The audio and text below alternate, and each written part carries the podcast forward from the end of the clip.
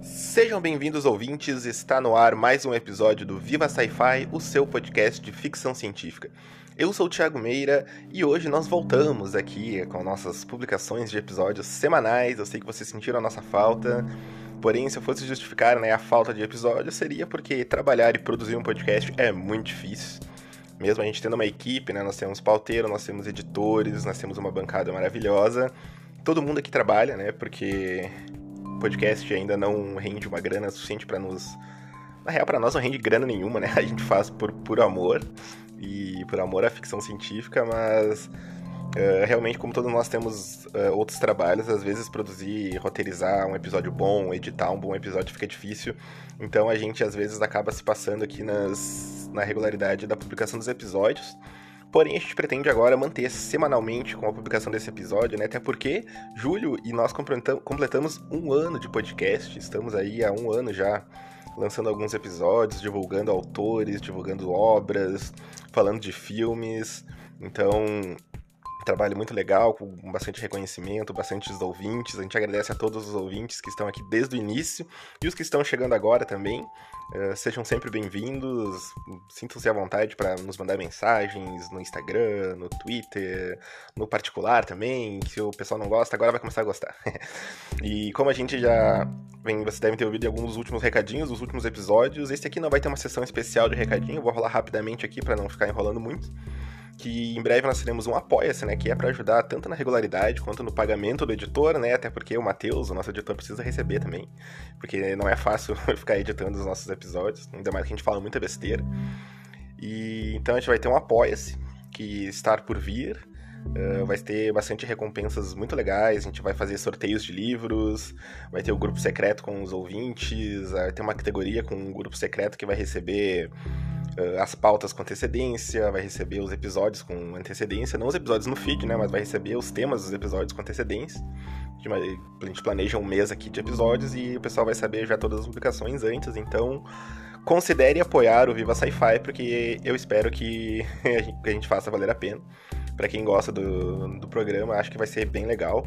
Mas vamos ao que interessa hoje, que é o assunto desse podcast, que vai ser sobre Isaac Asimov.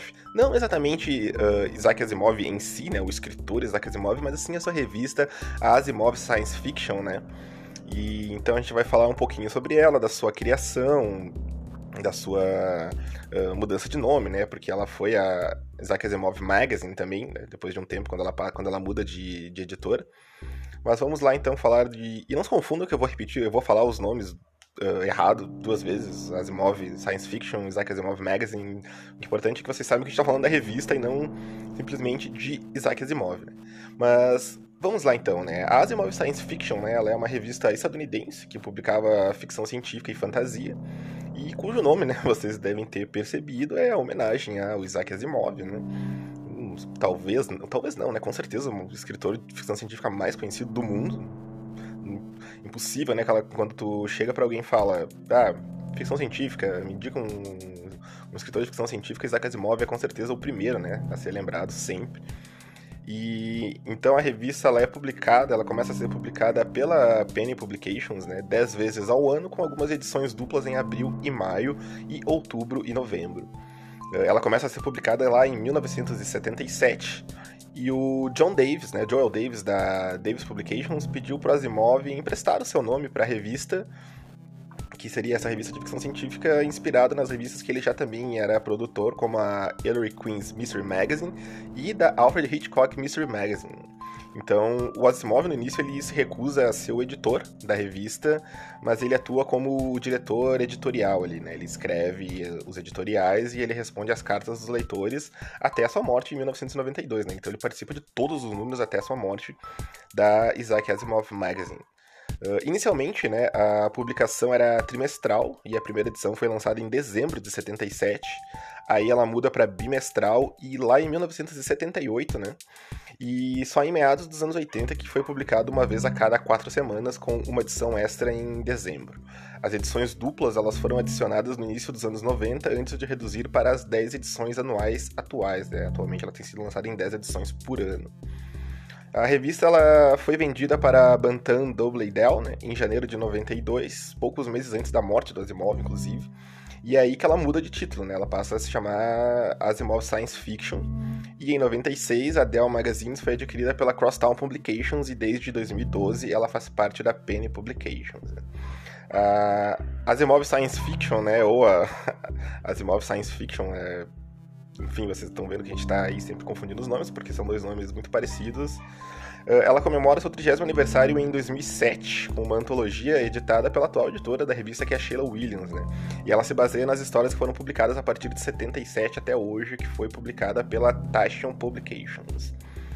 O matemático né, e escritor Martin Garden escreveu uma coluna regular para a revista, né, que foi de 77 a 86. Ele chegou a produzir 111 colunas no total, né? Muitas delas foram posteriormente publicadas em forma de livros avulsos, né? Então, mas então, quando você encontra um livro do Martin Gardner, por exemplo, com, com, contos, com histórias de ficção científica, elas foram originalmente publicadas né, na Isaac Asimov Magazine, ali por 77 até 86. Uh, a Isaac Asimov Magazine, ela chega no Brasil, ali ela é publicada pela editora Record, uh, entre 90 e 92, né? Mas só que daí essa iniciativa da, da publicação pela Record durou apenas uns 25 números e até algumas dessas edições elas podem ser encontradas no, no Google bem fácil para baixar em PDF. Né? Ela encontra alguns sebos, tu encontra algumas versões antigas dela que são bem legais, elas são nos formatinhos pequenininhos, né? E aquele bem coisa bem digesta, né? Aqueles formatinhos em papel jornal, assim, é muito legal de ver. Eu tenho duas vou ver se consigo fazer um post no Twitter ali pra vocês com as duas que, que eu tenho, que são muito legais, né? E a edição brasileira, né, ela chega a promover um concurso literário, né, que chama, é o, foi chamado de Concurso Jerônimo Monteiro, e publicou vários autores nacionais de ficção científica que são muito conhecidos do público, né, para quem conhece ficção científica nacional, uh, como o Roberto de Souza Causo, que a gente já falou um pouco né, no episódio do Perry Roden, uh, Roberto Shima, o Gerson Lodge Ribeiro, José Carlos Neves e o Cid Fernandes. Posteriormente, esses autores seriam chamados por, por alguns críticos, por alguns fãs de ficção científica como a geração Isaac Asimov Magazine. Né? Alguns outros escritores conhecidos também foram publicados na revista com alguns contos, como o André Carneiro e o Jorge, e o Jorge Luiz Calife também. E tal qual a edição americana, né, essa edição brasileira, ela, ela é foi publicada também nesse formatinho pequeno, né, que é o, o, o Digest, né, que, ele, que é conhecido nos Estados Unidos. Ela tem sido publicada assim e aqui no Brasil não foi diferente. Eu vou ler agora na íntegra para vocês o edital da primeira revista, uh, lançada lá em dezembro de 77, né? Então, uh, o Asimov, uh, escrita né, pelo Asimov, obviamente, esse edital, ele escreve ela como uma. se apresentando, né, como se fosse necessário, até ele vai comentar no início, né, de como se fosse necessário que eu me, que eu me apresentasse, mas enfim, ele vai falar da sua modéstia, enfim, eu vou, vou ler para vocês aqui ela na íntegra, né? A gente achou aqui na íntegra esse edital. Então, uh, abre aspas para Isaac Asimov.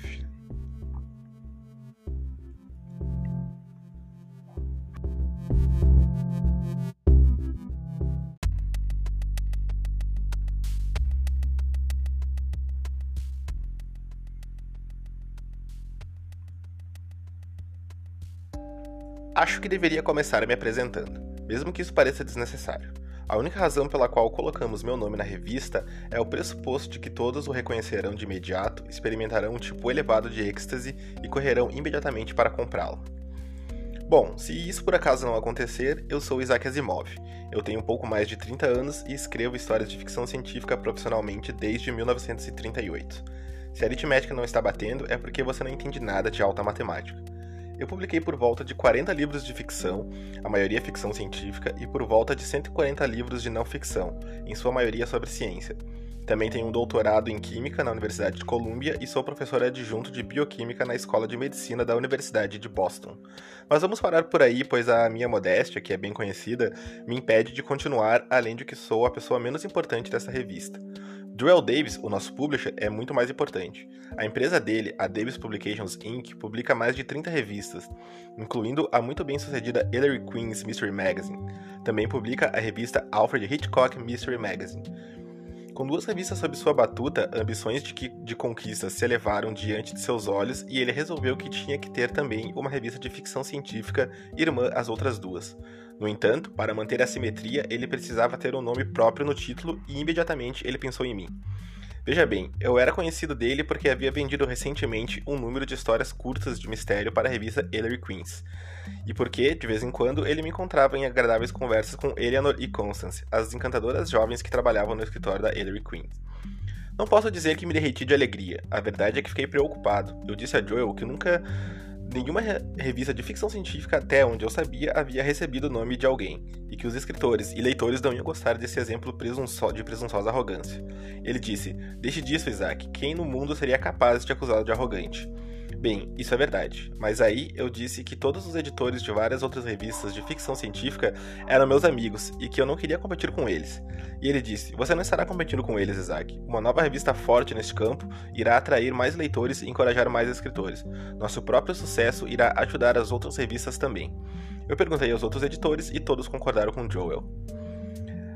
Aí eu disse também a Joel que tinha uma coluna de ciência sendo publicada em outras revistas de ficção científica.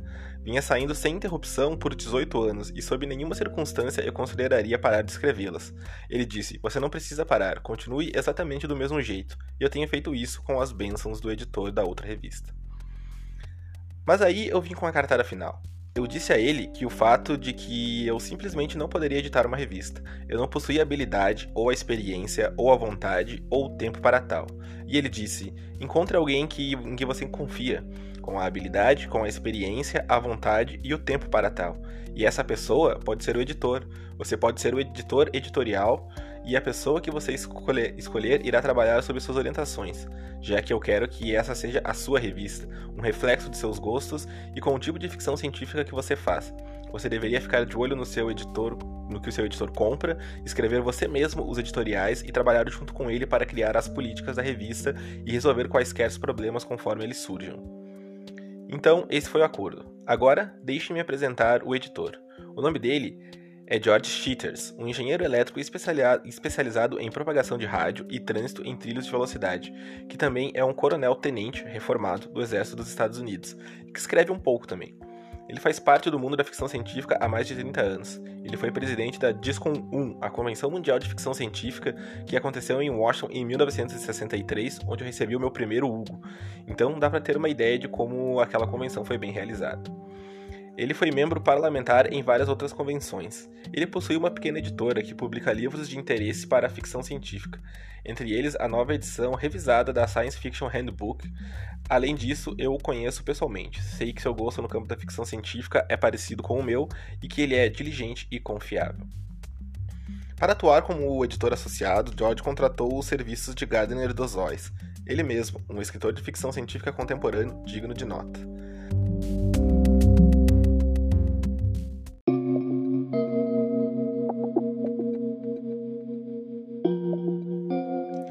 Mas, enquanto a revista em si, a vida de uma revista é cheia de riscos, nesses dias de televisão e livros de bolso. Então, eh, inicialmente seremos trimestrais. O apoio que receberemos dos leitores, e isso agora está nas mãos dos deuses, mas se as coisas acontecerem como seriamente acreditamos que acontecerão, iremos ajustando até chegarmos a ficar mensal assim que pudermos. Estamos nos concentrando em textos mais curtos, portanto não haverá histórias em capítulos. Romances possuem várias vias de acesso aos leitores hoje em dia, já os contos possuem relativamente menos. Já que meu nome está na capa, não devemos surpreender-nos o fato de que estaremos mais inclinados à ficção científica hard e a formatos razoavelmente mais objetivos no que se trata o estilo. É claro, não iremos nos levar assim tão a sério e nem toda a história tem que ser uma cerimônia solene. Teremos histórias de humor e teremos aquelas histórias que são inclassificáveis, como por exemplo a história de Jonathan Fast nessa edição. Teremos uma coluna de resenha de livros, na qual daremos preferência a pequenas notas sobre vários livros em vez de profundas análises de apenas uns poucos. Teremos textos de não ficção e faremos o possível para relacioná-los ao máximo à ficção científica.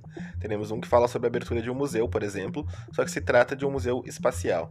E estamos trabalhando em um que compara os computadores da vida real com aqueles que encontramos nas histórias de ficção científica. Mas você irá ver por si mesmo o que estamos tentando fazer se ler essa edição. Além disso, sem dúvida, iremos nos desenvolver de maneiras que não são facilmente previsíveis desde o começo. E duas últimas coisas. Por amor aos céus, não mande nenhum manuscrito para mim, mande-os para o George. E por amor aos céus também, tenha o cuidado de dar crédito a quem merece. Se essa revista lhe agradar, dê o devido crédito a George e escreva a ele para dizê-lo. É ele que está fazendo todo o trabalho. Se por outro lado você achar que essa revista não passa de um lixo fedorento, por favor, mande sua carta para Joel Davis. Isso tudo foi ideia dele. E lembre-se, as cartas que consideramos dotadas de um interesse geral serão publicadas na seção de cartas com comentários meus, e juro que tentaremos escrever seu nome corretamente. Isaac Asimov